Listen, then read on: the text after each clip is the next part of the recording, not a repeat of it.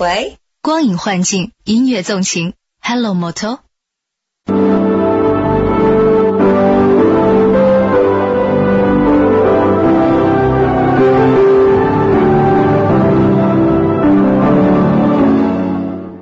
锵锵三人行，大家好，哎，影子，哎，嗯，听说这个情人节有点思想问题是吗？落单，落单，哎呀，很多女的都说情人节落单吗？能落单吗？怎么不能落单呢？也没有收着花，而现而今哪是一束花能够解决问题的？得有礼物啊！巧克力咱们是不要的，太胖了。嗯你要什么呀？嗯嗯，来点更分量的呗。嗯我我不要问我，我是有花就不错了，一支还没有盼上呢。哎，那比如说说你情人节落单哈，嗯我倒想知道这女性心理是什么样的，会觉会在这一天晚上感觉到格外的这个寂寞孤独。像是一个除夕呃大年夜晚上的孤老的心情，就像就是除夕晚上的孤老，就是就是情人节情人节晚上的单身汉，一模一样对，，划等号我。们的节日这些年那个就是越来越重，就是情人节。过去情人节，中国人哪知道什么叫情人节？是是是不知道这个节日中国人过了有二十年吗？呃，美国人也不过，对，突然后来变成一个非常隆重的节日。嗯，美国人不过，打句招呼，Happy Valentine's Day，像笑话一样。嗯，最近最近最最近不是有有一个光棍节吗？我估计二十年以后光棍节也特热闹，这是甭说光棍节了估，计都不是光棍。对对对，我甭说光棍节，二奶节也随着情人节诞生了吧。那是几月几号啊二月十三号，哦情人节的前一天嘛。嗯。二奶节，你知道最最最近二奶有事哎，所以我真的我是觉得过春节了呀，我倒是真想想咱中国人传统的价值，对我来说其实春节比情人节重要，嗯因为就意味着回家嘛，对，一个新一个新的年年开始嘛。没错，回家就是，哎呦，我那天也挺有点心酸，就我不是去趟台湾嘛，嗯然后一个礼拜我用的是香港的这个手机嘛，嗯然后我一回到北京，我爸爸的电话来了，嗯这是，哎呀，这说这怎么怎么，这这这这怎么找不着你啊？嗯打电话找不着你啊？我说怎么了？他就跟我讲，他说他上个星期他那天晚上睡觉，嗯他梦见嗯我死了。老老人家不爱说这个字眼，呃，梦见我说我梦见你走了，梦见你去了，好，周围人都在笑话说，哎，你儿子死了，他他就说我就不行，他说我就想起，其实我爸爸一提醒我，我就想起去去年的时候也是春节前后，我也有过一次，人有的时候就晚上做梦啊，梦见这这个爸爸不好了，嗯。然后你你你第二天就得打个电话去问一问。嗯。哎呀，我跟我爸爸说，这梦啊，都是一种日有所思，夜有所梦，是吧？担心什么？担心会对。会变成梦。嗯，而而且跟这个令尊大人介绍一位叫弗洛伊德的老佛先生，他说的根据梦的解析，所有的梦都是相反的，所有的梦到你死，我爸不走不走那杀父娶母的路啊，嗯 弗洛伊德。但是我说这个这种感受啊，这是让我尤其特别难以理解，就现在的一些家庭关系。嗯，你说最近的新闻呐、是说你咱前一阵就知道有个女儿，嗯十几岁，嗯执着不休告他老爸，他爸是个干部，嗯。这女儿到北京来上中纪委啊，嗯。告他爸包二奶，嗯。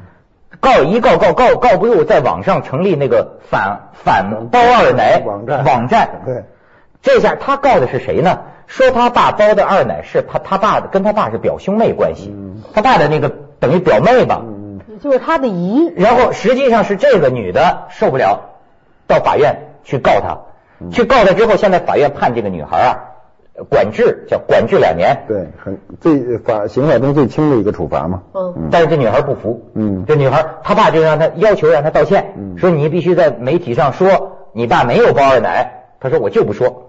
是而且你这她有这个女儿啊，她说的一些话，我想跟你们介绍介绍。嗯，那么特别有意思。你看她她怎么能这么恨她父亲？嗯，她她的亲妈支持她。嗯，然后她就说那个她爸的那个表妹是我的仇人啊，但是他起诉我背后有人，这个人就是我爸。嗯。你看他他恨他爸，然后说看到他爸包的这个二奶，对他说诬赖人家包的二奶，在法庭上两个人互相翻白眼儿。嗯。那个人冲他吐吐嘛，他也冲他吐吐嘛，嗯。在法庭上就就被制止。嗯。而且现在你看，人人家问呃问他记者问他，他说我不会向我爸低头认输，那证明我心虚，我不怕他，哎，我也不道歉。我爸在我眼里现在纯粹是个小丑，我不会把他放在眼里，什么的。你在说是什么？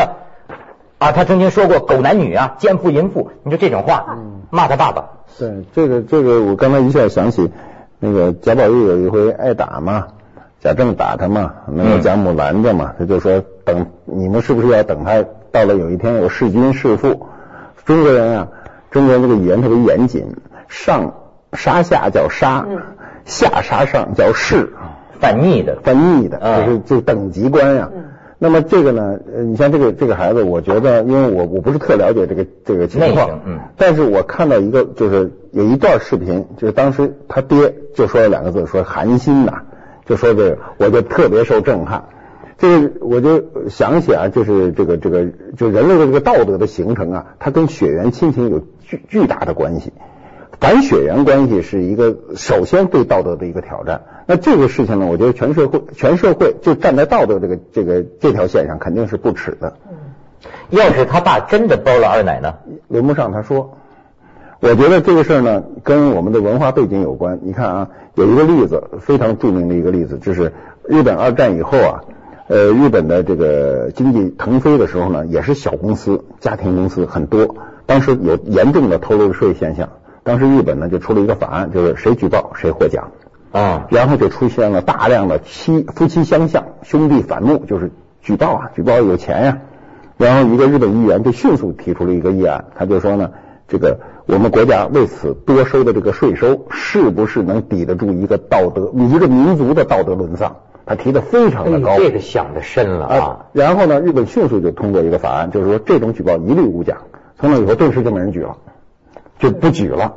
那么他就从道德这个层面上迅速的遏制了一个民族道德恶化的一个征兆，他他他他就用行政手段就给你灭了。我们我们今天不是这个，我们的文化中呢很很重要的一点就是，比如大义灭亲，这啊是我们的文化的一个一一个内容。为什么这个女孩能肆无忌惮呢？她肯定受这种潜在的文化内容的支持。我印象当中，咱中国人倒不会干这事儿。我印象当中，好像外国人会弄那事儿。你比如说那《时代周刊》封面的几个，就是比如说本单位的，呃，你看，就是说我的公司做了假药，中国不是有那个打假医生吗？我的公司在做假药，我举报他。嗯，那照您的意思，道德上成立不成立呢？不，那那是另外一回事。他首先我们现在前提是一个亲亲情关系、血缘伦理亲伦理啊。就是我们刚才说大义灭亲也是一个伦理关系，就是所谓大义灭亲指的都是亲属之间的举报，非亲属没有这事儿啊。看见父亲杀人了，嗯，报不报案？应该报，应该报。但是在法律上呢，很多很多西方的法律也对这个也是有一定的限度限定的，就是你有的国家的西方的法律是你窝赃不算窝赃，你亲情的窝赃不算窝赃。是吗？对，就是你比如说，我知道我的一个某一个亲人犯罪，我不去举报，你不算犯罪。但是在美国别人可不行你觉得是吗？呃，我觉得全世界都一样。刚才那个女孩的例子比较比较极端，我也没有比较极端，我完全没有听清楚她的是怎么回事。是社会效他父亲是真有那个行为呢，还是没有行为？他父亲是是单身呢，还是呃还是呃有有夫之妇他？但我觉得女儿跟父亲之间的关系，这里边可能有那么一点点。我自己是一个女儿，所以我可以知道他有一种某种心态，并不完全是邪恶你。觉得是不是有点占有欲并不完全？我记得我自己，因为我今天在这想起我自己十八岁的时候，因为我的父亲长得非常漂亮，非常英俊。哦呃呃，在在上海滩不能前十吧，应该前五十是没有问题的。所以你就是所以我在青春路，我记得他，我我我去看他的来信，我经常想有欲望，并且我说我实施了，比如看他的来信啊、等等这些东西，我去我去我父亲写日记，我我想想方设法想看到他的日记，我今天想起来是为了我保护我的母亲呢，还有也有一部分我自己想知道的原因，还有我跟我父亲之间的关系，这个所谓的恋父情节，我我不否认，一定有。进入到人心中那些阴暗的角不仅我落啊。父亲是一个英俊的父亲，什么样的父亲？我觉得你跟女儿之间，这就是女儿是父亲的情人。呃有有这一部分的东西。哎，咱们先去一下广告，这事儿挺值得聊。锵锵三人行，锵锵三人行，广告之后见。太激动了。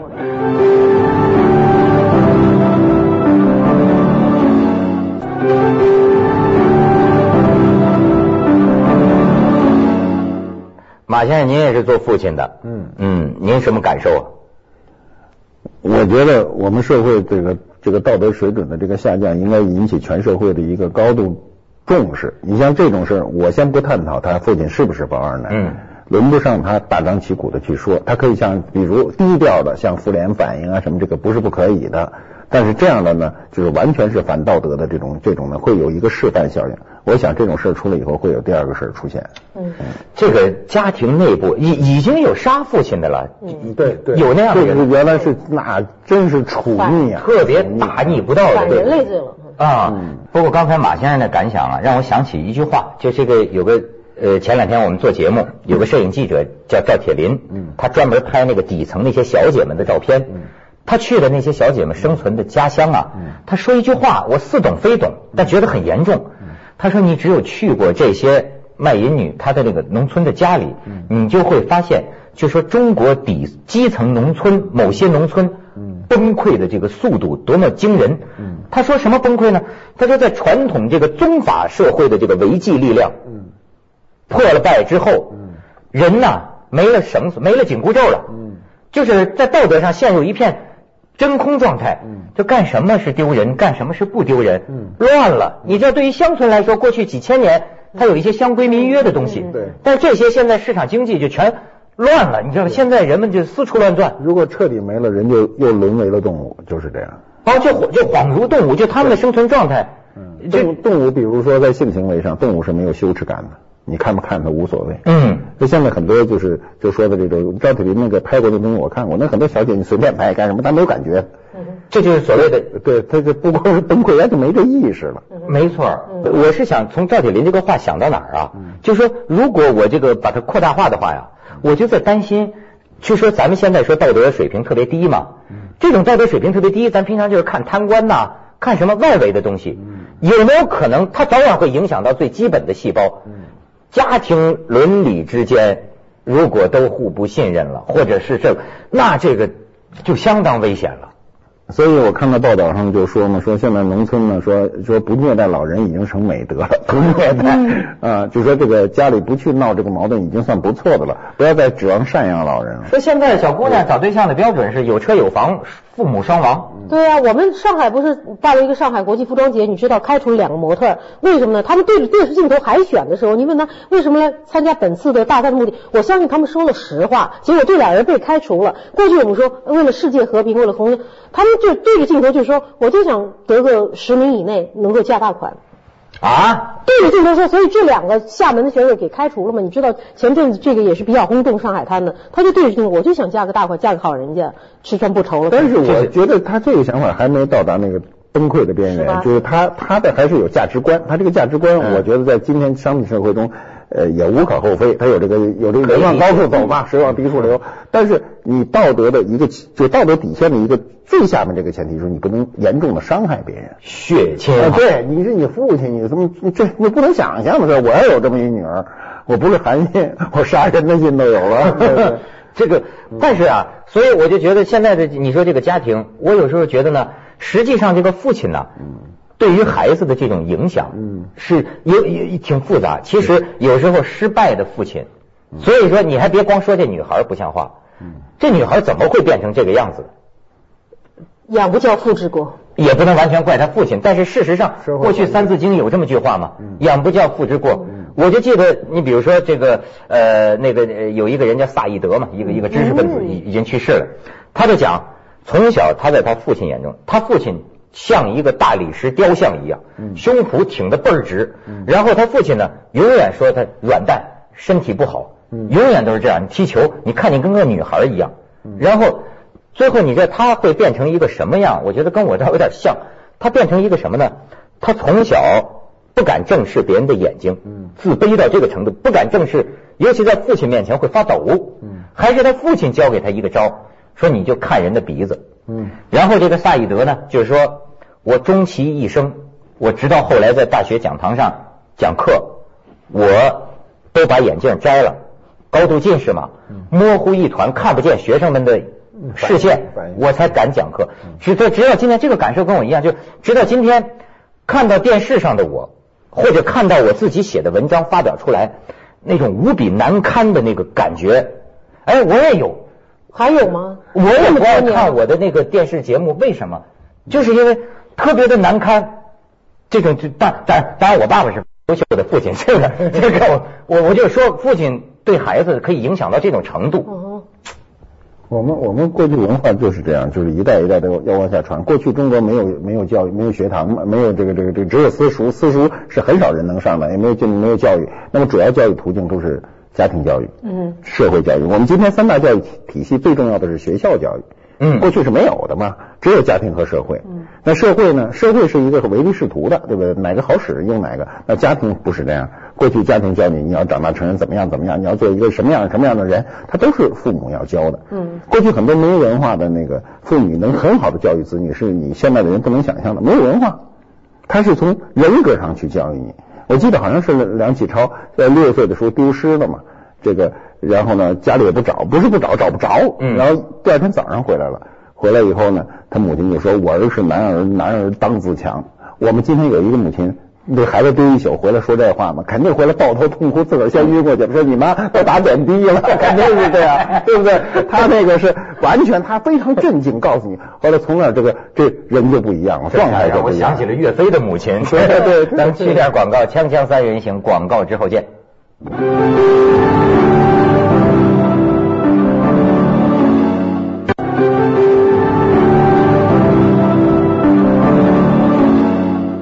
影子要解剖一下弗洛伊德英俊的父亲吗？弗洛伊德呃没有我父亲英俊，但是嗯，我我我认我认为任何留胡子的男士在我眼里就不可能是英俊的。我我前两天看到一句话，是上一届在上一届获得诺贝尔提名，但是后来没有得奖的一个匈牙利的作家，他说他说人的经验，其实在二十作为一个作家的经验，是在二十岁以前都要完成的，就是说你所有的生活的履历，你得到的心灵的教化，二十岁以后就是待着，就是消化这些东西。那么二十岁以前，我们主要的这些经历都来自于什么？我们不可能去跑遍世界各个角落，来自于家庭的成分很重。可能我们今天今天每一个成年人，我们现在之所以有这样的性格，你有这样的性格，有这样的口才，这样的激情表现力，都是因为跟你童年那个压抑的，可能是比较委屈的童年有关。我也跟我的童年有关，我童年一定有我压抑的那个部分，来自我的家庭。我今天回想是这样的，所以有时候我会在我。这个年纪的时候，我会表现的比我的其他的同龄人表现的过于的成熟，有的方面又相当的比较幼稚。你刚刚说到萨伊德，我想到萨伊德，嗯萨伊德。